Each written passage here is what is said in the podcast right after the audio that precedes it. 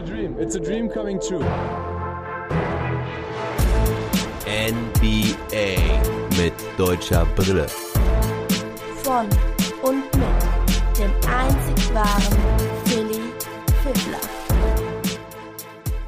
Hallo, es folgt der zweite Teil des Trash Talk Tables über grüne Kobolde und grüne Jünglinge. Aber eigentlich sind es nur noch die Jünglinge, denn die Kobolde haben wir schon abgefrühstückt in Teil 1. Also, geht's nur noch über Jünglinge oder man kann sie auch Rookies nennen. Viel Spaß. Da hau ich doch mal direkt so eine böse These raus, die Oh, eigentlich ich jetzt schon wieder, gespannt. die jetzt eigentlich schon wieder veraltet ist, aber unser Top 1 Pick Anthony Edwards wollte ich schon als Wiggins 2.0 bezeichnen, was allerdings jetzt in zweifacher Hinsicht eigentlich schon wieder Quatsch ist, denn erstens zeigt Wiggins gerade bei Golden State Warriors, dass er doch ein ganz schön guter, effektiver Spieler sein kann. Und zweitens kommt Anthony Edwards auch mittlerweile ganz gut parat. Also ähm, nachdem er anfangs auch ziemliche Schwierigkeiten hatte, hat er ein paar richtig gute Spiele abgeliefert. Aber das so als Einleitung zum Thema, womit wir jetzt mit dem Rookie Watch starten werden. Wie schlagen sich die Top 5? Und ja, fangen wir doch mit dem ersten an.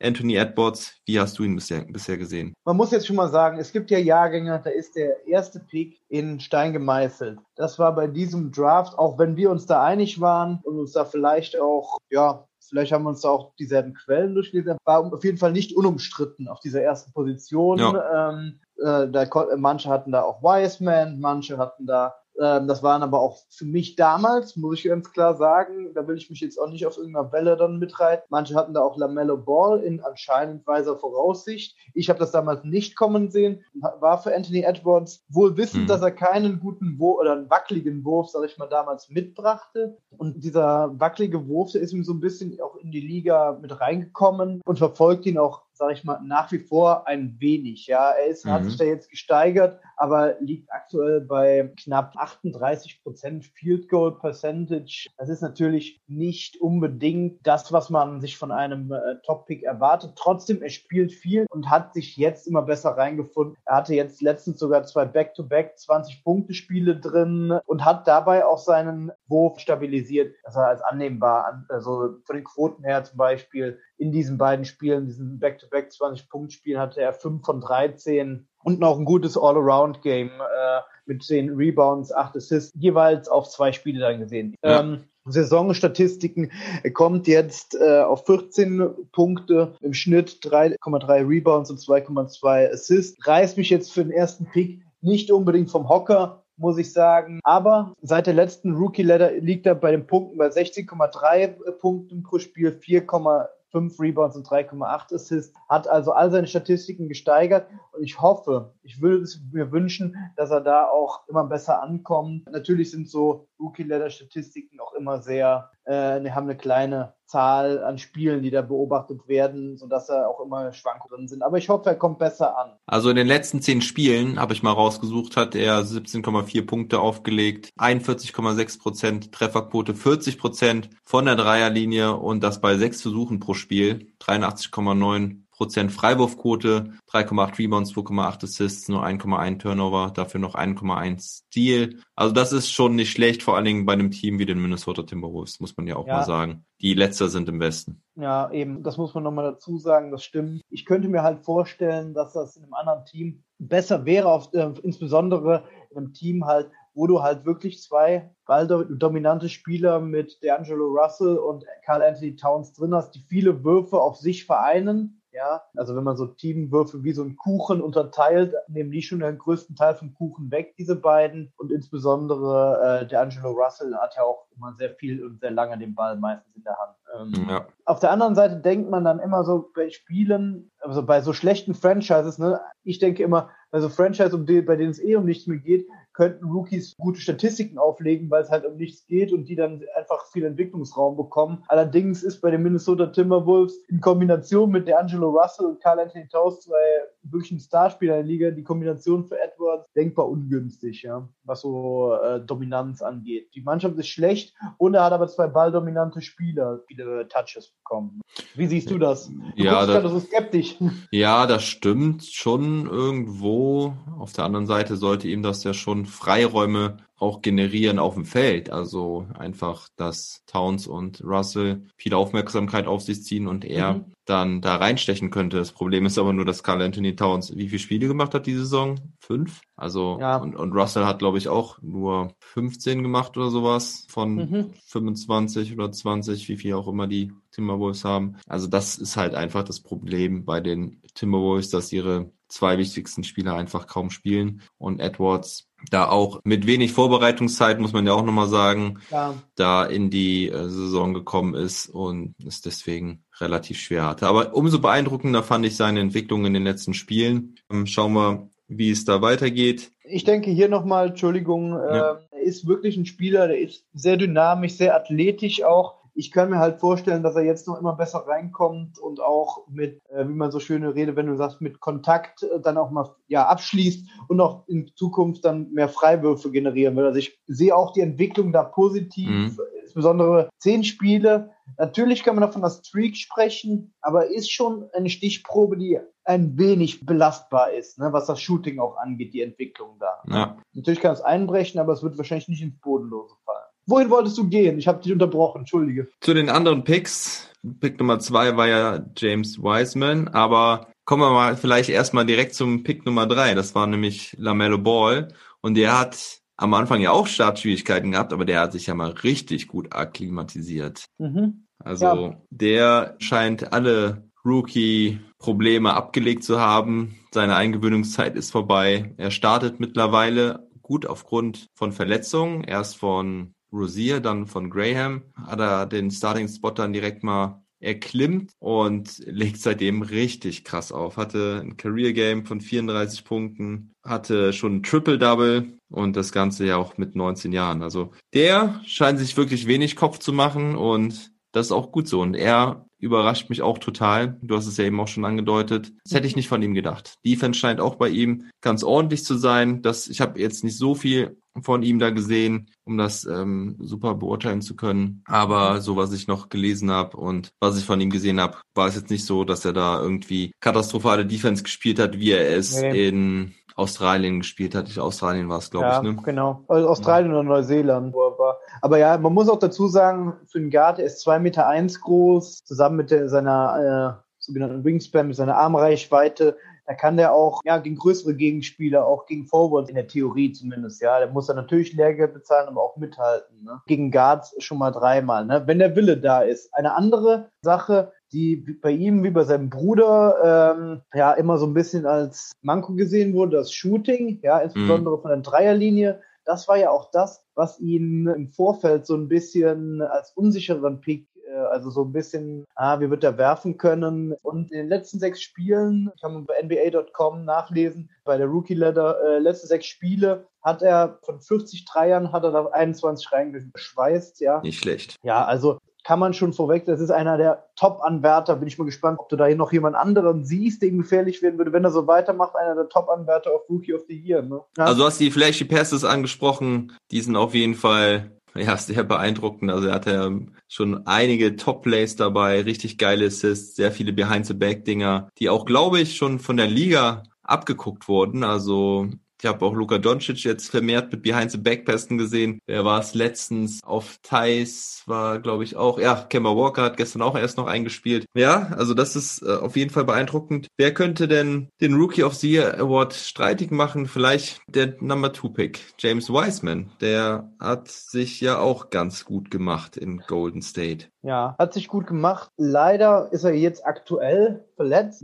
Left Wrist. Wrist ist welches Körperteil nochmal? Hilf mir wieder. Handgelenk, ja? Handgelenk, genau. Ja, laut NBA Reference out for the next 7 to 10 days. Aber er müsste jetzt bald wiederkommen, weil das Update ist vom 1. Februar. Also die Wurfhand war am äh, Wurf, äh, Handgelenk getroffen. Ja, ich denke, man hat von Wiseman in der jetzigen Form wird er ihm den Rookie of the Year Award nicht streitig machen. Ist auf jeden Fall hat er aber das bestätigt, was die Golden State Warriors wahrscheinlich in ihm gesehen haben. Hat er all das geliefert oder wie siehst du das? Denke ich auch. Also er spielt ja nur 21 Minuten, hat mhm. 16 von 20 Spielen gestartet. Die Quote ist richtig gut mit 50,3 Prozent aus dem Feld, 40,9 Prozent Dreier. Gut, er nimmt nur 1,1 aus dem Spiel, aber als Center ist das ordentlich. Also er kann auch werfen. Hatte sechs Rebounds pro Spiel, zwölf Punkte. Aber wenn ich mir vor allen Dingen das Ganze auf 36 Minuten angucke, dann wird das Ganze nochmal aussagekräftiger. Da hat er dann nämlich 20,9 Punkte, 10,5 Rebounds, auch 2,2 Blocks. Also ja. das ist, das ist wirklich stark und er deutet sein Potenzial an. Wirklich groß gewachsener, trotzdem agiler Spieler und mhm.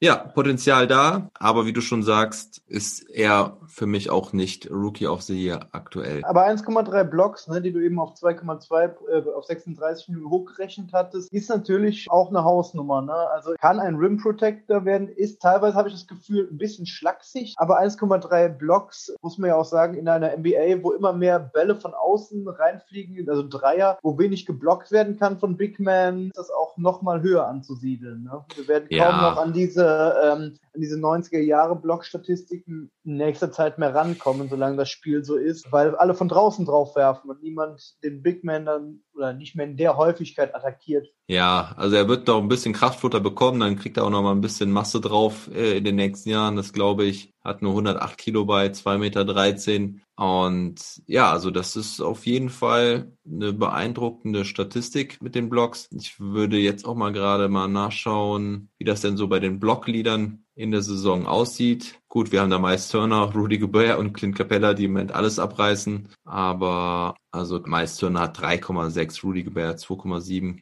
Capella 2,4. Aber Wiseman ist da schon auf Platz 16, ligaweit. Ne? 16? Das ist, ja, das ist äh, mhm. schon nicht schlecht. Ne? Und da ist er dann auch noch, also der 13. hat auch nochmal 1,3. Also er ist da wirklich in Reichweite zu anderen Bekannten, Sergi Ibaka, Brooke Lopez, Mitchell Robinson, Jared Allen. Also 1,3 auf jeden Fall stark. Und ja, wie gesagt, da ist ja noch einiges mehr möglich in Zukunft. Mhm. Ja, die meisten Blocks auf jeden Fall der beste Shotblocker unter den diesjährigen Rookies von den Statistiken her. Ja, Platz 4 war Patrick Williams. Da gebe ich direkt mal mein Statement ab. Finde ich einen sehr interessanten Spieler. Habe einige Bulls-Spiele gesehen, teilweise auch ein bisschen abgetaucht, teilweise musste er auch ziemlich viel Lehrgeld bezahlen in der Defense gegen Luka Doncic zum Beispiel. Aber da gibt's auch schon ein paar andere, die da Lehrgeld zahlen mussten. Aber dennoch, ich finde den einen sehr interessanten Spieler für die Zukunft, denn er hat auch einen ja, interessanten Spielstil, ist sehr agil, kann werfen von der Dreierlinie. Ich glaube, der Dreier, den Dreier hat er auch relativ ordentlich getroffen. Ja. 39,2 Prozent. Ja, da kann man nichts sagen. Ne? Er hat 10,5 Punkte, 4,4 Rebounds, ähm, trifft insgesamt 47,3 Prozent aus dem Feld. Also der ist, denke ich, vor allen Dingen für die Zukunft auch interessant und kann da mit den Chicago Bulls wachsen. Agiert er bei den äh, Bulls auf ähm, Small Forward oder Power Forward? Ja, mal so, mal so. Die hatten es auch Weil ziemlich viel Struggle mit Verletzungen. Lauri ist ja verletzt, deshalb frage ich jetzt gerade auch. Ja. Ähm, wurde nämlich hier als Power Forward gelistet. Ich sehe, er ist eigentlich so ein bisschen, also nicht in der heutigen NBA, aber er ist mit 6 Feet, 8 Inches, ist er ja ähm, knapp um die 2 Meter 4 so rum. Ja. Ist halt teilweise, gut, Daniel Theiss ist auch nicht so viel größer, ja, da zeigt auch, dass er ähm, da spielen kann. Deshalb frage ich mich gerade, weil ich auch von Verletzungsproblemen da mitbekommen hatte. Was ich interessant fand, war, dass er ja im College hat er irgendwie, kam er jedes Spiel von der Bank und bei den Bulls, die jetzt auch, hm. die zeigen zum Beispiel ihr komplettes Vertrauen in den Rookie, hat er jedes Spiel bislang gestartet. Für mich ist er, in meiner Welt, wird er mal ein Starter sein, also wird er mal so ein wirklich steingemeisterter Starter werden. Das ist so meine Prognose, die ich ihm gebe, weil er ist wirklich der Prototyp von 3D, der in der Liga gesucht wird. Der Dreier haben wir eben schon drüber gesprochen und für seine Defensive hat er sogar im 1 gegen 1 ein Kompliment von LeBron bekommen. Hm. Also okay. ähm, das wird schon was heißen. Ich denke, der Kerl hat ein bisschen Ahnung vom Basketball und ist auch nicht der erste Rookie, gegen den er spielt. Wenn er da dran bleibt, dann sehe ich in ihm keinen kommenden Star. Das können wir auch nochmal hier festhalten und aufnehmen. Der kann nämlich gerne eines Besseren belehren. Aber auch mehr als ein Rollenspieler, ja. Ich sehe einen Starter in ihm, der auch seine Punkte für ein Team beitragen. Guter 3D-Spiel. Ja, gut. Und dann kommen wir noch zu einem fünften Pick. Das war Isaac Okoro. Er hat die meisten Minuten gespielt von allen Rookies bislang. Das sind irgendwie was um die 34. Mhm, 34,2 Minuten. Ähm, nicht nur pro Spiel, sondern auch insgesamt, obwohl er sogar ein paar Spiele ausgesetzt hat. Er spielt 34 Minuten pro Spiel, mit Abstand da auf Platz eins. Äh, am Anfang war es eine ziemliche viel Good Story, als es bei den Cavs auch noch richtig gut lief. Hatte ja auch diesen einen Game Winner dabei. Ich weiß gar nicht mehr, gegen Mhm. wen das war. Aber was mir bei ihm auffällt, ist, dass, ich meine, er ist ja ein relativ kleiner Spieler, aber nur 2,4 Rebounds in 34 Minuten, das finde ich für einen jungen Spieler bemerkenswert schwach. Also auch wenn er nicht der Größte ist, solltest du durch viel Einsatz und deine jungen, frischen Beine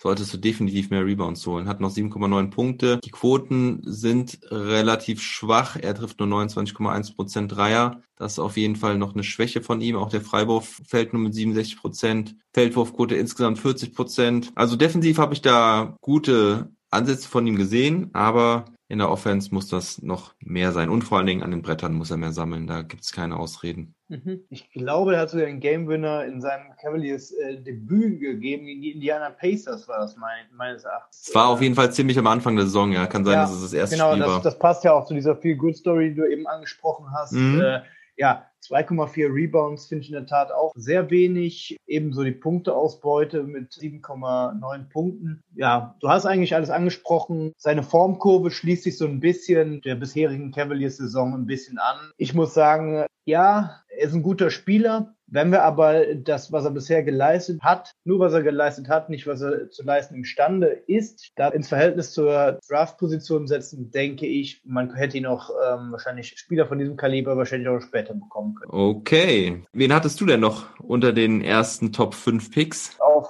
vier hatte ich Afdia, den hat sie ja weiter noch vorne gehabt, glaube ich. Ähm, ich, ich hatte den sogar auf zwei, ja. Ja, genau. Und dann hatte ich Okongwu. Da ist auch, zu dem können wir vielleicht noch später was sagen, in, äh, wo ich auch gerade aufgehört habe in Bezug Leistung äh, zu Draft-Positionen. Ja, Danny Afdia ist ja eigentlich ein toller Spielertyp, muss ich sagen. Gefällt mir gut, auch wenn er teilweise so ein bisschen sehr schmächtig und schlaksig erscheint. Ich weiß nicht, ob er zwischenzeitlich verletzt war auch mal oder äh, Corona-Infektion hatte. Die Corona. Waren noch, genau, die waren auch davon betroffen. Mhm. Deshalb nur 17 Spiele jetzt in der Probe ähm, bei 22,7 Minuten. Ja, er kam eigentlich gar nicht so schlecht rein. Man hat schon mal gemerkt, dass er, ja, sag ich mal, Herrenbasketball gespielt hat, ne? ähm, in Ja. Israel ähm, mit Männern gespielt hat. Das hat man ihm schon angemerkt. Allerdings muss ich sagen, Wizards sind einfach kacke, ne?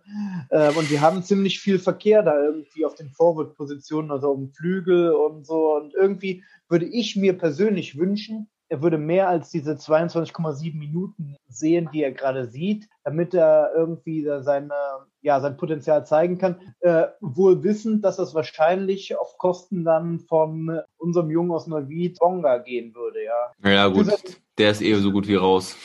Ja, für seine Ja. Größe muss ich sagen, 0,2 Blocks. Ja, er spielt Flügel, spielt relativ wenig Minuten. Ein defensives Monster wird er wahrscheinlich in diesem Leben nimmer, aber mit 0,9 Steals zeigt er zumindest Ansätze, sag ich mal. Ja, natürlich bei einer kleinen Stichprobe von unter einem Freiwurf pro Spiel sind 53 Prozent Freiwürfe natürlich äh, unterirdisch, muss man auch noch sagen. Und deckt sich eigentlich nicht so mit seinem sonstigen Shooting, was er da an den Tag legt. Ne? Ja, zeigt ja eigentlich, aber es ist das Volumen ist ja wohl 3,2 Versuche, äh, Dreierversuche, knapp 39 Prozent. Ne? Ja. Also, ich habe sehr viel Wizards geguckt. Ich gucke fast jedes Spiel der Wizards. Und ich sag dir eins zu Denny Avdia. In einem richtig guten Team wäre der Mann Gold wert, weil der meiner Meinung nach in seinem Alter schon sehr, sehr vieles richtig macht. Ist wirklich ziemlich reif. Gut, der Freiwurf, ja, ist vielleicht doch noch ein bisschen Nervosität dabei. Er spielt meiner Meinung nach gute Defense. Also jetzt nicht überragende, aber er ist für Ja. sein Alter ist er da schon sehr, sehr clever. Als, als Rookie, wie du schon sagst, merkt man, dass er schon Erfahrung hat. Und ja, also er, er hat das Potenzial. Für ihn ist, glaube ich, echt so ein bisschen das Pech, dass er da bei den Wizards gelandet ist. Denn die haben halt so einen Hackback da in der Rotation und dann hatten sie noch diesen Corona-Struggle. Er war selber davon betroffen. Nicht einfach für ihn. Jetzt hat er auch noch seinen Starter-Job verloren an Davis Bertans. Das war wohl so zu erwarten weil man Bertans am Anfang nur von der Bank bringen wollte, weil er noch nicht ganz fit war. Ja, aber ist ein bisschen schwierig für Afdia. Ich meine, er wirft 38,9 Prozent von der Dreierlinie bei 3,2 Versuchen. Das ist mehr als ordentlich. Hatte da auch einige extrem effiziente Spiele dabei. Und schauen wir mal, wie sich das noch entwickelt. Hängt, glaube ich, einfach sehr viel davon ab, wie sich die Wizards entwickeln, ob die sich mal stabilisieren können. Hm. Ja, wir wünschen es ihnen auch aus deutscher Sicht und klar, also ohne da jetzt so ein Fass Ami oder Euroballer aufzumachen, ich sehe trotzdem äh, die Europäer irgendwie ziemlich gerne äh, in der NBA, weil die irgendwie oft ja äh, so einen gewissen Spielwitz ausstrahlen und oft auch ein hohes Spielverständnis mitbringen. Das hat er auch, also definitiv. Das, das zeigt er auch. Ja, wo ich auch so ein bisschen sagen muss, natürlich ist das sehr, sehr Schubladendenk. Die Amis dann meistens mit roher äh, oder purer Athletik daherkommen. Habe ich manchmal das Gefühl, dass aufgrund der mangelnden Athletik, die äh, viele Europäer halt äh, dann haben, dann viel durch Spielwitz und Spielverständnis außen wird. Und das gefällt mir gut beim ähm, Basketball schauen. Ja, ich hatte noch Obi Toppin auf Platz 5. Der kommt auch noch gar nicht so in Fahrt. Das ist ziemlich schade. Obwohl die, ja, die New York Knicks laufen ja halbwegs rund da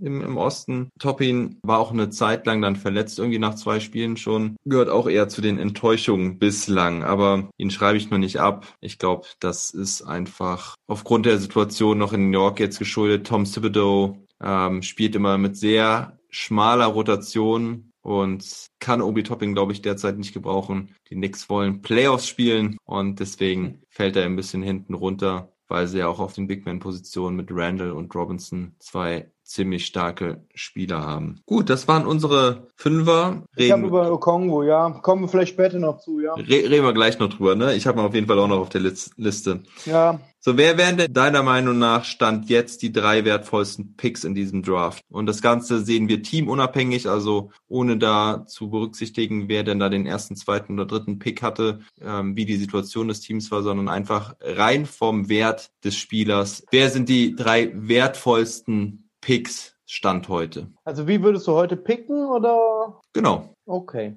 Also ich denke an der Eins, du kannst mir gerne widersprechen. Ich mach's kurz, ist einfach, ich äh, bin ja auch sonst eher ausschweifender. Lamello Ball. Ja, da will ich dir auch nicht widersprechen. Das ist, der Typ deutet einfach ein enormes Potenzial an, äh, was er jetzt mit 19 Jahren schon gezeigt hat. Haben wir eben drüber gesprochen und ja, sehe ich genauso. Wen hast du an zwei? Ähm, an zwei bleibt bei mir ähm, James Wiseman stehen. Ja, auch da sind wir einer Meinung. Wiseman, auch einfach das Potenzial, was man da erkennen kann. Ne? Es, also es gibt nicht mhm. viele gute Big Men und ich glaube, er kann ein wirklich guter werden. Mhm. Richtig? Ja, ja, ja, der kann definitiv ein, ähm, also ich denke, ähm, na, ich weiß nicht, er kann ein guter Starter in der NBA werden, nicht so weit aus dem Fenster lehnen zu sagen, der, der Junge wird definitiv mal All-Star. Der soll erstmal sich als wirklich produktiver Starter etablieren und das denke ich, das wird er auch schon innerhalb der nächsten ein, zwei Saisons machen. Mhm. Okay, so, dann wen hast du dann drei? Jetzt bin ich gespannt. Ja, an den drei habe ich mich schwer getan. Einerseits haben wir ja viele Newcomer dann auch von hinteren Positionen hochschießen sehen, aber ich würde einfach mal denken, ich würde bei Edwards bleiben. Ja, also okay. äh, die Entwicklung, hättest du mich vor einer Woche gefragt äh, oder so vor äh, anderthalb, zwei Wochen, wo weniger von dieser, ähm, ich hatte mir die Statistiken ja auch angeguckt. Wo wir eigentlich ja, den Trash Talk Table geplant hatten, ne? Ja, da wäre da wäre definitiv, oder was heißt definitiv, aber zu einer geringeren Chance unter den Top 3 gewesen. Also da, da war ich dann zu enttäuscht, aber diese Geschichte jetzt auch, die du nochmal angesprochen hattest mit dem Trend der letzten zehn Spiele, lässt mich ihn dann nochmal mit seiner Athletik und das Shooting kommt jetzt ihn auf drei raten. Mm. Wie ist bei dir? Sind wir uns nicht einig? Nee, ich habe Edwards tatsächlich in Klammern auf Platz 4 gesetzt, weil ich Ach. ihn da auf jeden Fall auch noch angesprochen hätte. Und äh, ja, aus den von dir genannten Gründen habe ich ihn da auf Platz 4 noch berücksichtigt. Aber ich habe auf Platz 3 Tyrese Halliburton, über den wir noch oh. gar nicht gesprochen haben. Der Typ ist absolut Wahnsinn. Was der abliefert bei den Sacramento Kings ist echt verrückt. Ich mag es nochmal vorlesen. Ich hatte ihn auch nicht auf dem Schirm beim Draft vor der Saison. Ja, durchaus gute Statistiken, ja. Tyrese Halliburton legt 12 Punkte auf in 29,4 Minuten, dazu 3,6 Rebounds, 5,3 Assists. So, was mich aber am meisten beeindruckt, sind, dass er 45,5% Dreier trifft und dabei hat er schon 112 genommen. Also das ist keine Small Sample Size. Er wirft ziemlich viele pro Spiel. Insgesamt trifft er 49,5% seiner Würfe, 86,7% seiner Freiwürfe, spielt geile Defense, gutes All-Around-Game, hat wenig Turnover, ich müsste mal gerade nochmal, jetzt muss ich mal auf sein Profil klicken. Er hat nur 1,5 Turnover bei 5,3 Assists, also das ist mehr als ähm, das Dreifache an Assists. Ja, was soll man zu dem Typen sagen? 1,3 Fouls. Der Typ ist klasse. Der ist Wahnsinn. Und viele haben gesagt, dass sein Wurf nicht in die NBA adaptierbar ist. Also er hatte so einen komischen Wurfstil. Ey, und die Kings sind auch wegen ihm nicht ganz so schlecht da am Start. Haben gestern verloren, aber davor vier Spiele in Folge gewonnen. Mhm. Er hat seinen ja Anteil daran. Er hat seinen Anteil daran war ja auch die, ähm, die Kings hatte ich ja am Anfang auch äh, in des, im Celtics Roundup genannt, ein Team, was aktuell mit ihnen statistisch und auch leistungsmäßig im Dunstkreis beziehungsweise statistisch fast auf Augenhöhe ist. Ne? Ähm, deshalb habe ich ja gesagt, die knappen Spiele gegen Gegner in ihrer Range haben sie jetzt in jüngster Vergangenheit verloren. Ja? Das ist schon ganz schön bitter, dass man das sagen muss, dass die Celtics fast auf Augenhöhe mit den Sacramento Kings sind. Aber ja, von der Siegesbilanz her ist es schon so. Wo stehen die, wo stehen die Kings? Bei welcher Bilanz? Die Kings aktuell bei 12 und 12. Also ja, die, genau. Celt die Celtics haben nur eine Niederlage weniger. Das ist echt krass. Genau, deshalb, das hatte ich mir nämlich nochmal extra äh, angeschaut, ähm, damit ich das auch sagen kann, dass sie auf Augenhöhe sind. Ja, also Tyrese Halliburton ist Stand jetzt vielleicht der wertvollste Rookie in der NBA. Ne? Also wenn du jetzt das Potenzial weglässt. Also LaMelo Ball legt schon ganz gut was auf, aber die Effizienz von Halliburton ist ungeschlagen unter den Rookies, meiner Meinung nach. Mhm. Ja, ist einfach eine wunderbare Ergänzung auch nochmal auf Guard dann zu der Aaron Fox. Ne? Ja. Der nimmt ihm da unglaublich viel Last von den Schultern ab, beziehungsweise man muss sich keine Gedanken machen, wenn Aaron, Aaron Fox auf die Bank geht. Ja, die haben ein super Backup mit ihm und das ist ja das, was du von einem Backup Point Guard sehen willst. Effizienz, dass er seinem Starter in seiner Karrierephase als Rookie sogar äh, zwölfter Pick, ne? ähnlich wie Pritchard, denkst du dann, ja, der nimmt dem ein bisschen Last von den Schultern, aber nein, er beragt doch quasi mit einem effizienten Spielstil, ja, und tut den Sacramento Kings unwahrscheinlich gut. Ja, ja du sagst, dass er ein guter Backup für Fox ist. Äh, jetzt muss ich mal gerade nachschauen, weil die beiden spielen auch nicht wenig miteinander. Ich habe gerade von Game Started geguckt, äh, ein Spiel gestartet. Deshalb ja, ja. Fox habe ich als Start. Ist ja auch richtig. Äh, nur ich find, finde halt, sie würden sich, glaube ich, auch zusammen ziemlich gut ergänzen. Ähm, ich gucke gerade, sie haben 358 Minuten schon zusammengespielt. Net Rating ist negatives mit minus 1,1 aber da muss man auch sehen, dass die Sacramento Kings insgesamt ein ziemlich schlechtes Net-Rating haben, obwohl sie eine ausgeglichene Bilanz haben. Denn sie haben insgesamt ein Net-Rating von minus 7,5. Mhm. Also deswegen ist da minus 1,1 gar nicht mal so schlecht. Also weil der kleine Fox ist ja relativ klein. Das ist sein äh, Problem, dass dann Tyrese Halliburton mit seinen langen Armen und seiner Körpergröße von 1,96 1,96 da ganz gut aushelfen kann. Mhm. Ich guck mal gerade, ob ich noch mal so in Sachen Effizienz was von Tyrese Halliburton finde.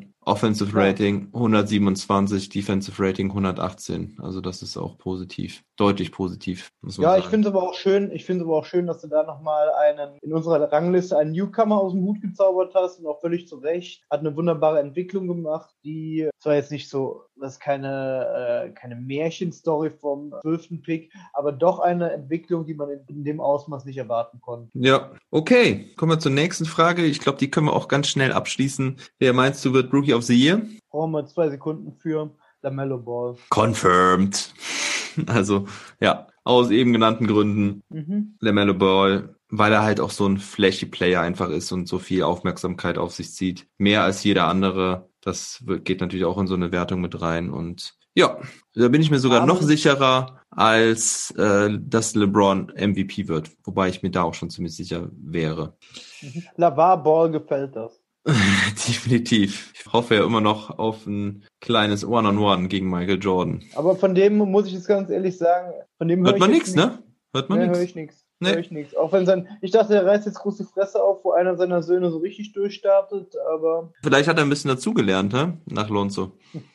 Schien mir damals aber eher Beratungsresistenz zu sein. Ja, aber ja. okay. Nee, aber du hast recht. Ich habe da auch noch nichts mitbekommen. Finde ich auch gut so. Soll Lamello auf dem Platz mal überzeugen. Und ich war ja auch ziemlich skeptisch bei Lamello, aber echt gut ab. So, dann kommen wir zu unserer letzten Kategorie. Das ist der Stil. Und ich wollte es extra nicht Bust nennen, weil von einem Bust zu reden Das darf man eigentlich erst nach ein paar Jahren. Wer ist für dich aktuell der Stil und die Enttäuschung des Jahrgangs? Also Fangen wir mal bei der Enttäuschung an, um das schöne. Ja, haben wir ja eben schon auch so ein bisschen, haben wir auch schon mal eben ein bisschen spoilert. Bei mir war es, deshalb wollte ich auch eben darauf hinaus, und du hast es auch schon angedeutet, es ist Mhm. ähm, aus verschiedensten Gründen Ukongwu, den ich damals ja auf sechs hatte. Ähm, Unyeka Ukongwu von Atlanta Hawks hat bislang erst sechs Spiele absolvieren können. Ähm, muss man fairerweise sagen, aufgrund auch einer Entzündung im Bein war er lange raus. Aber ich muss auch ganz ehrlich sagen, du hast ja zum Beispiel eben gesagt, Clint Capella räumt da alles ab. Ähm,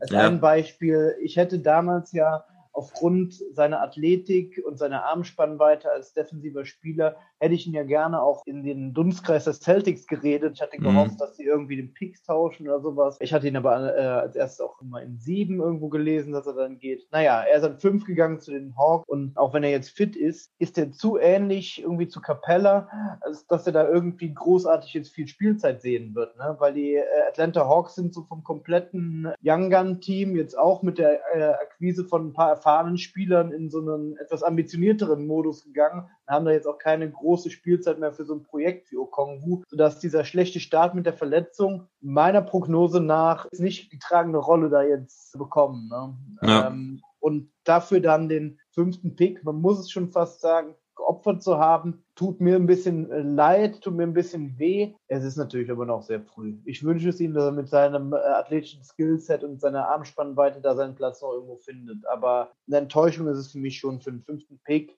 Leider Gottes war er auch verletzt. Ja, ja, die Frage ist genau, brauchen die Atlanta Hawks ihn überhaupt mit dem, was sie jetzt vorhaben? Braucht er vielleicht noch ein paar Jahre, um eff- effektiv zu werden? Ist er vielleicht sogar ein Trade-Kandidat? Da will ich jetzt auch noch nicht so weit gehen eigentlich, weil er war jetzt auch verletzt, ne? Du hast es angesprochen und äh, man muss ihm vielleicht einfach erstmal noch was Zeit geben. Freiwurfquote von 37,6 Prozent bei 1,3 Autsch! bei 1,3 Versuchen pro Spiel. Also Boah, das ist, äh, das ist bitter.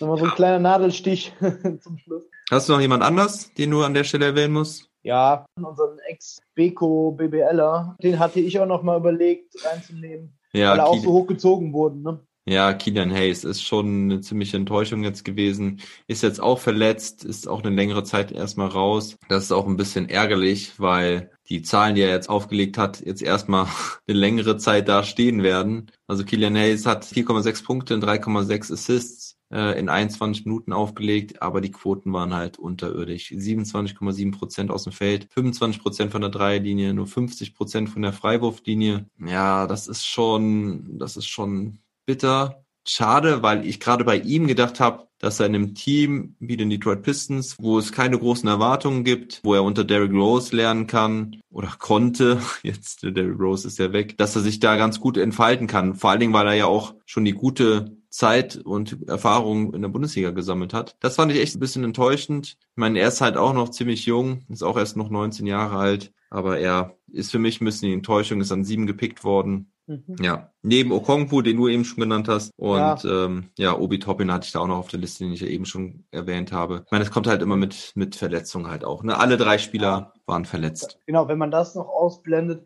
bin ich auch dann ganz schnell schon bei Kandidaten wie Neesmith. Ne? Bei mir ist dann immer so in meiner Bewertung, was und wie viel hat er gespielt in Bezug zu, wo wurde er gepickt. Ne? Und Verletzungen können passieren, ähm, sind nie schön für die Spieler, als auch für die Teams nicht, verhindern dann die Entwicklung. Aber Neesmith war mutmaßlich über weite Strecken trotz Corona-Chaos bei den ähm, Celtics weitestgehend fit. Ja, Äh, und hat es trotzdem nicht geschafft. Deshalb finde ich da den 14. Pick, ja, ist dann auch schon, wäre dann auch schon der nächste Kandidat gewesen. Okay, und dann kommen wir doch abschließend mal zu den schönen Geschichten. Wer ist denn für dich der Stil dieses Jahrgangs aktuell? Ich habe da drei Spieler von den Memphis Grizzlies, aber ich weiß, dass du ihn gerne magst, vielleicht kommt er später noch. Ich habe äh, nicht Desmond Bain, ich weiß nicht, ob er noch kommt bei dir. Ich habe Xavier oder äh, wie man es nennt, Tillman. Ja, Xavier Tillman. Xavier Tillman, Ja, ähm, der ist über die Ladentheke gegangen an, irgendwo Anfang der zweiten Runde, ne? ja, muss ich mir gerade gucken, Nummer 35. Mhm. Ähm, hat zwar nur 14 Spiele gemacht, aber in den 14 Spielen hat er mit 22,6 Minuten, wir erinnern uns auch, ist auch ein Power Forward, wir erinnern uns nochmal an Danny Afdijay, der ja ganz früh über die Ladenticke gegangen ist. Da im Vergleich steht er deutlich besser da. Ne?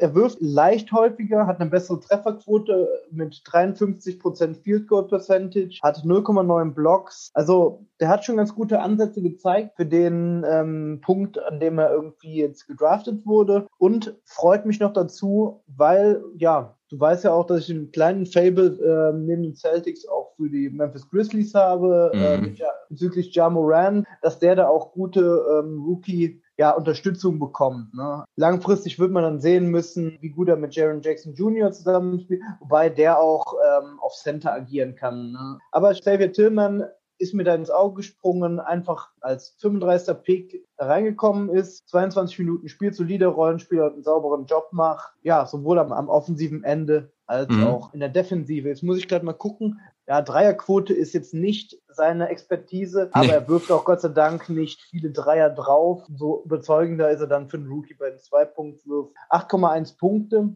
das kann man vielleicht auch noch dazu sagen, und 5 Rebounds. Ja, danach legst du die Finger an. Pick Nummer 35. Ja, definitiv. Das ist mein erster von denen, die ich habe, aber dann würde ich jetzt nochmal, bevor ich jetzt in so einen ewig langen Zählfluss starte, der ja schon begonnen hat, würde ich nochmal an dich, äh, du hast es ja eben vielleicht durchblicken lassen, aber vielleicht, vielleicht hast du ja auch noch andere Jungs. Naja, bleiben wir mal direkt bei den Memphis Grizzlies. Die Celtics haben ja ihren 30. Pick direkt weiter. Das war Desmond Bain nach, ja, nach Memphis. Und Desmond Bain habe ich in dieser Draft-Ausgabe schon als vermeintlich besten Shooter des Rookie-Jahrgangs bewertet. Und da ist auf jeden Fall was dran, denn Desmond Bain legt 9,8 Punkte, 2,7 mhm. Rebounds, 1,6 Assists auf, das Ganze in 20,6 Minuten und er trifft vor allen Dingen 48,1 Prozent Dreier. Das Ganze bei 144 Versuchen, also auch keine Small Sample Size mehr. Richtig stark von ihm, hat 47,9 Prozent aus dem Feld, also er trifft den Dreier sogar besser als den, als seine Zweierversuche. Und ja, bei den Grid and Grind Grizzlies, Back to the Roots irgendwie, habe ich da auch ein paar Spiele von ihm gesehen mit den Grizzlies und ja, da hat er mir auch gut gefallen. Also jetzt auch keine großen Schwächen entdeckt. Also für den 30. Pick ist das auch super geil. Jetzt wenn du mal überlegst, ne, dass die Grizzlies da Ja Morant, Desmond Bain, Xavier Tillman, Jaron Jackson Jr. haben sie doch sogar auch selbst gedraftet. Also ja, glaub schon. Das ist, das ist schon krass, was die sich da ja. zusammen draften. Und ich habe jetzt gerade den gesamten Kader mal vor mir. Wir haben eine saujunge Truppe da. Ne? Ähm, mhm. Die haben ja zum Beispiel auch so mit 20er Winslow, Kyle Anderson haben sie da rumlaufen, Dylan ja. Brooks. Den ähm, Brooks haben sie auch, den Brooks haben sie auch selber gedraftet, meine ich. Genau, Muss ich mal gerade nachgucken. Den Brooks und wie heißt noch der, der Power Forward? Äh, Brandon Clark. Ich glaube, ja. die sind alle ja. 96er Jahren sind die. Dylan Brooks und Brandon Clark, zwei Kanadier übrigens. Ja, ja, da kommen die Vancouver Grizzlies doch voll auf ihre Kosten. Ja. Drafted, ja. drafted bei Houston Rockets, aber direkt weitergeschickt nach An Memphis. Memphis. Hat nirgendwo anders gespielt. Ja. ja, das war Dylan Brooks und Brandon Clark ist von den Thunder gedraftet worden 2019 und zwei Wochen später mhm. nach Memphis geschickt worden für Darius Besley damals. Ja, Memphis ist auf jeden Fall interessant und Wahnsinn, wie sie sich schlagen bislang. Also, das hätte auch keiner gedacht. Also freut mich für sie aufgrund der Attraktivität des Marktes, der eher im Vergleich zu anderen Teams gering ist. Ja, ähm, hat das Ganze natürlich auch das Potenzial in der Vergangenheit gehabt, wenn du nicht gut pickst, zu so einer Ja Moran One-Man-Show dann zu verkommen, ja, also so perspektivisch. Und dann ist es mhm. immer auch schön zu sehen, wenn dann noch ein paar Jungs da zur Unterstützung kommen, weil ich denke, Ja Morant kannst du nur dann halten, also kannst du sowieso halten über die Rookie-Extension, über Max-Contract, aber dass er da auch so ein bisschen ambitionierteres Projekt vorfindet und dann nicht irgendwie wie so viele Superstars dann gefangen in ihren Supermax-Contracts gefangen. Wie, wie kann man das im goldenen Käfig vielleicht, könnte man sagen, ja. Ähm, ja, vielleicht. Ja. Heulen auf hohem Niveau, würde man jetzt sagen, ja, äh, in Zeiten von Kurzarbeit. Äh, ja, ähm, ja, aber schön zu sehen und schön, dass wir einfach auch mal zwei Spieler von einem eher kleineren Markt dann uns ausgesucht haben. Ne? Gute Ja. Arbeit bei den Scouts. Auf jeden Fall. Wen hast du noch? Ich habe einen Spieler, der ist nicht unbedingt jetzt in der Verlosung immer überall dabei. Der hat mich aber in einem äh, speziellen Spiel hat er mich beeindruckt und das ist der 21. Pick äh, Tyrese Maxey. Ähm, da, da meine ich das eine Spiel, wo die äh, Philly mit äh, sieben Mann äh, Ja. den Denver Nuggets und bei den sieben Mann waren nicht Ben Simmons und Embiid dabei.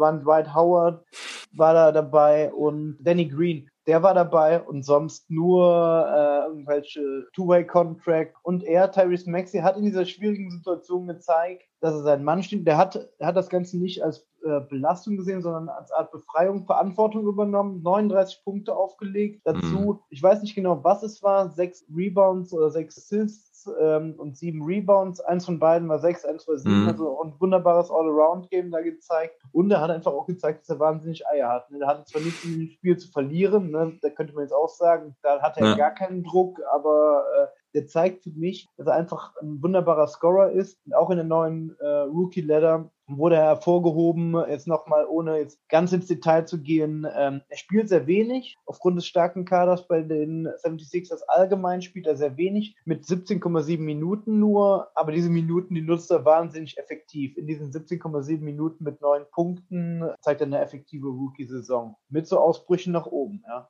Also da war wirklich alles dabei. Floater Game, der hat da Pull-Up-Jumper reingeschweißt. Äh, das hat Spaß gemacht, dem zuzusehen, ähm, wie der sich so alleine gewehrt hat dagegen. Ja, definitiv. Tyrese Maxey, das war auch eine ganz, ganz geile Nummer. 39 Punkte. Ist wahrscheinlich auch das höchste bisher von allen Rookies, denke ich mal, ne? Oder fällt dir da gerade ein anderer? Ja, ne, 40 Ja. Punkte hat keiner aufgelegt. Das hätten wir mitbekommen.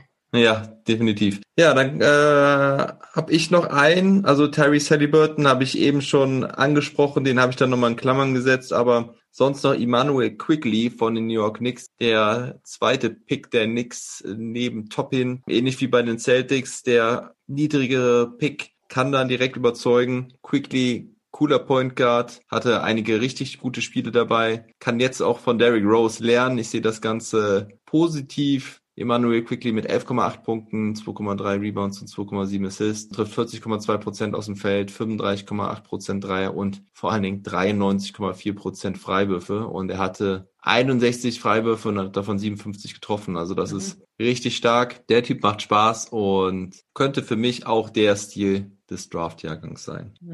Also auf jeden Fall, das war ja zwischendurch ja auch mal ein richtiger Quickly-Hype ausgebrochen, ja. Ähm, Auf jeden Ich- Fall bei den ganzen Knicks-Fans in Deutschland, ja. Ja. Und weltweit. genau. Aber was, was war nochmal, wie hieß er nochmal, der China-Maniac bei den New York Knicks? Äh, Jeremy Lin, Linsanity. Jeremy Lin. Lin Sanity, genau, ja. Ich erinnere mich auch. Spielt jetzt in der Linsanity. G-League, ne? Ach, okay, das wusste ich spielt nicht. jetzt in der G in der G-League Bubble, die heute angefangen hat. Oh, da fällt mir gerade ein, da wollte ich ja eigentlich David Krämer gucken. Der spielt nämlich auch in der G-League. Ja. Ähm, denkst du, irgendein Team wird ihn noch ähm, zum Playoffs akquirieren, ausgraben? Jeremy Lin. Ja. Mm, nee, für die Playoffs nicht. Nee, glaube ich nicht. Ich glaube, wenn, dann wird er irgendwo bei irgendeinem Team unterkommen, das gerade einen Point Guard braucht. Dem eh Aber- scheißegal ist, so. Ja, aber ich glaube kein Team, das irgendwie nochmal irgendwas, die, die wirklich irgendwas gewinnen wollen, werden sich Jeremy Lin holen. Das glaube ich nicht. Aber ich bin gespannt, ob er in der Bubble, vielleicht kann er ja da den Sanity 2.0 auspacken.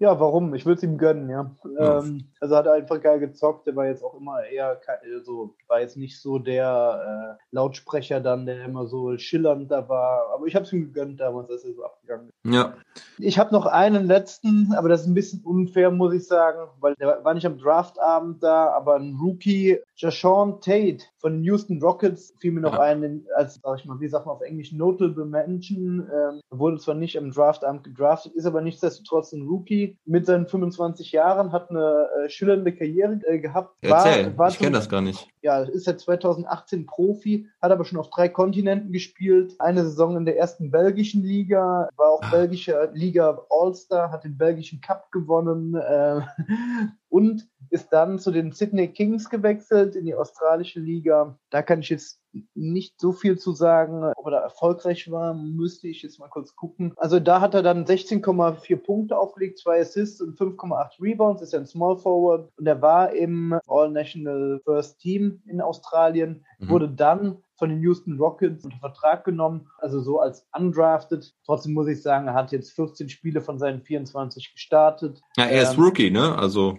Ja, ja, genau, als Rookie, genau. Deshalb habe ich den dann auch als, als Stil reingenommen. 8,9 Punkte, 2 Punktwürfe, 62,8 Prozent und ja, 5 Rebounds, 8,9 Punkte. Natürlich bei den Houston Rockets ist ein Team im Umbruch und da bei den Lücken, das bietet sich dann immer an, für irgendwelche Newcomer da durchzustarten und das hat er gemacht. Ja, er hat das gezeigt, was man so von ihm erwartet hat. Meines Erachtens sogar noch mehr. Deshalb ist er da auch für mich ein Rookie-Stil sozusagen. Und mit 25, ja, ist das, ist die Decke seiner Entwicklung jetzt nicht mehr so allzu hoch anzusehen, aber ich denke, für das, ich weiß gar nicht, wie viel er jetzt verdient, wahrscheinlich nicht so viel, sage ich mal ganz vorsichtig. nee, er hat Äh, äh, 1,5 Millionen. 1,5 Millionen. Ja. Ähm, da muss ich sagen, da sind schon ganz andere Spieler undrafted in die Liga gekommen, beispielsweise Hassan Whiteside. Hast du jetzt gerade noch andere, die dir einfallen, äh, die so äh, größere Rollen haben, äh, gehabt haben? Größere Rollen. Ja, oder Ro- also die man auch vielleicht so, die unsere Hörer und Hörerinnen oder auch ich kennen.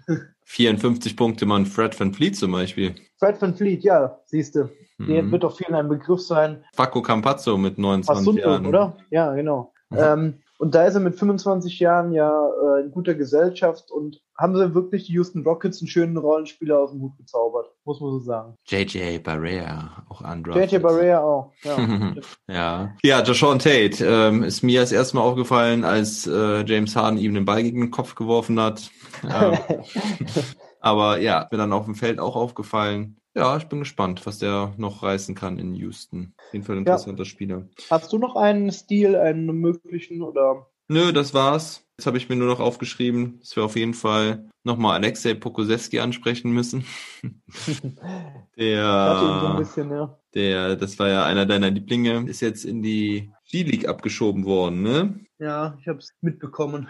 Also Ja. der muss auf jeden Fall ein paar Kilo draufpacken, sonst fliegt er nur durch die NBA. Ja, da kann er sich bei Nerlens Noel, dem Hotdog-Mann, ne, äh, kann er sich so ein bisschen äh, was abgucken wahrscheinlich. Ja, gut, auch selbst in dem jungen Team hat er da nicht viel Land gesehen, also statistisch nicht viele Minuten gesehen. 3,5, also 3,3 äh, Punkte, 3,2 Rebounds. Wenn er nicht aufpasst, dann wird er der neue Dragan Bender. Ähm, ist aber auch unfair, weil er erst 19 Jahre alt ist. Wie so viele der Herren, über die wir gesprochen haben, die äh, den, den 20 und teilweise auch noch eine 1 davor stehen haben, näher sind als den 25. Ja, Ja. von daher. Ja, ja schauen wir mal. Ich glaube, äh, Pokusewski war mir irgendwann mal aufgefallen, da war er, glaube ich, beim Defensive Rating irgendwie Top 5 in der Liga, aber das ist auch schon ein paar Wochen her. Hat mich äh, sehr überrascht. Die sprichwörtliche Momentaufnahme. Ja, definitiv. Also ich meine, ja, vor allen Dingen hat er halt auch sehr schlecht geworfen bislang, ne? Also ich glaube, die Dreierquote, äh, wo haben wir sie? Die ist hier bei 17,9 Prozent, 10 aus 56. Ja, und das ist- 3,3 Versuche sogar, ne? Ja, ja, also 3,3 10 aus Versuche. 56 insgesamt. Also und ich gucke da gerne Ja. auch auf die totalen Zahlen. Ja, noch nicht so ganz angekommen. Vielleicht kann er jetzt in der G-League Bubble ein bisschen Ja. Selbstbewusstsein tanken. Für unsere Hörer, wie viel Kilo hast du? Ich äh, auch mittlerweile 83 nur noch. Und wie groß bist du? 1,83. Ja. Alexander Pokusewski bringt drei Kilo mehr als du auf die Waage bei 2,13 Meter. Wir. Alter Falter, ey. Manut Bohl in Weiß. Junge, Junge, Junge. Ja. Ja, nee, aber muss man auch sagen, äh, teilweise denkt man auch so, äh, dass viele ähm, Front Offices irgendwie in zum Beispiel Dragan Bender einfach so äh, groß weiß, hat schon mal irgendwo einen Dreier durch die Reuse gehauen, mit Zufall äh, direkt an Dirk Nowitzki ins Träumen geraten. Ne? ja. Irgendwelche Stretch äh, Big Man dann. Dragan Bender, ey. Der spielt jetzt aber, glaube ich, wieder recht erfolgreich in Europa, wenn ich das richtig mitbekommen habe. Habe ich jetzt auch nicht mehr auf meinem Radar gehabt, aber muss ich direkt an, dran denken, an äh, Balkan Big Man, äh, jüngster Vergangenheit äh, gedraftet wurde. Mhm. Und sogar, der war doch sogar vierter Pick oder fünfter. Ne? Dragan Bender war auf jeden Fall Top 10 Pick, ja, genau. Mhm. Ja, Cole Anthony, abschließend mal ganz kurz, ähm, war ja für mich auch so einer der Geheimtipps. Der gefällt mir auf jeden Fall recht gut, auch wenn die Quoten jetzt noch nicht so gut sind. Aber die Orlando Magic, wo er spielt, sind ja generell ziemlich am struggeln. Er mit 11 Punkten, 4,4 Rebounds, Ja. 3,8 Assists, trifft 37,5 Prozent aus dem Feld, 32,5 Prozent Dreierquote, spielt 26,7 Minuten, hatte äh, einen ziemlich geilen Game Winner dabei. Ich weiß gar nicht mehr, gegen wen das war, aber der Typ gefällt mir und ich glaube, der wird auch noch lange in der Liga sein. Also Viel ich, Spaß machen. der wird, der wird viel Spaß machen, denke ich, ja.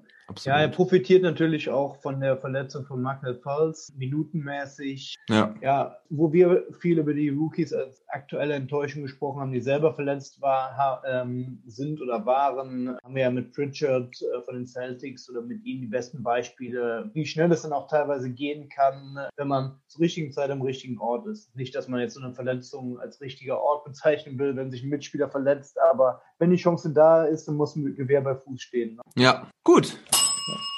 Gewehr bei Gewehr- Fuß stehen. Da Ja, gut. werden wir Ja. nochmal zum guten Abschluss hier einen Euro in die Kasse werfen, in die Nichts Geld- geile vorbei. Gutrunden. Ich, ich gebe es, ich schick's dir per Brieftaube rüber. Da mache ich einen zweiten Strich. Ähm, Ja, ich wir Da, sammeln. Da, da diskutiere ich auch nicht drüber, das, den habe ich mir verdient. Ja. Bei, der, bei der Überlänge von einem Podcast nur mit einem Euro dazwischen zu kommen, als so eine Schwalbacke, wie ich es bin, dann bin ich gut weggekommen. Ich glaube auch. Alles klar. Wenig, we- wenig Turnover, viele Assists. Kneckedeck, so kenne ich dich auf dem Feld und abseits des Feldes. Ich danke dir vielmals. Ähm, das war auf jeden Fall mal ein intensiver Rookie-Watch und ein Boston Celtics-Watch. Ihr solltet jetzt erstmal alles wissen, was ihr wissen müsst zu den Rookies. Es gibt noch viele andere interessante Geschichten. Isaiah Stewart und Sadiq Bay bei den Pistons wären auf jeden Fall auch mal anzusprechen gewesen. Devin Vassell bei den Spurs. Also es ist einfach bei so einem Draftjahrgang finde ich so geil, weil es einfach so viele unterschiedliche Spielercharaktere, Spielweisen sind und jeder ist irgendwie individuell anders und daher auch immer ja nennenswert und sollte man sich immer Zeit nehmen, über die ein bisschen zu sprechen, die Jungs. Wir haben, glaube ich, über gut 15 Rookies gesprochen oder so. Das war ordentlich. Jetzt lasse ich dich in den Feierabend. Ich werde ein bisschen zusammenschneiden und ja, heute Nacht Ja. auch durchmachen und schön viel Basketball weitergucken. Heute Nacht vier Spiele mit deutscher Beteiligung. In dem Sinne verabschiede ich dich jetzt. Ja, alles klar, Pfiffler. Du hast das letzte Wort. Never stop ballin'.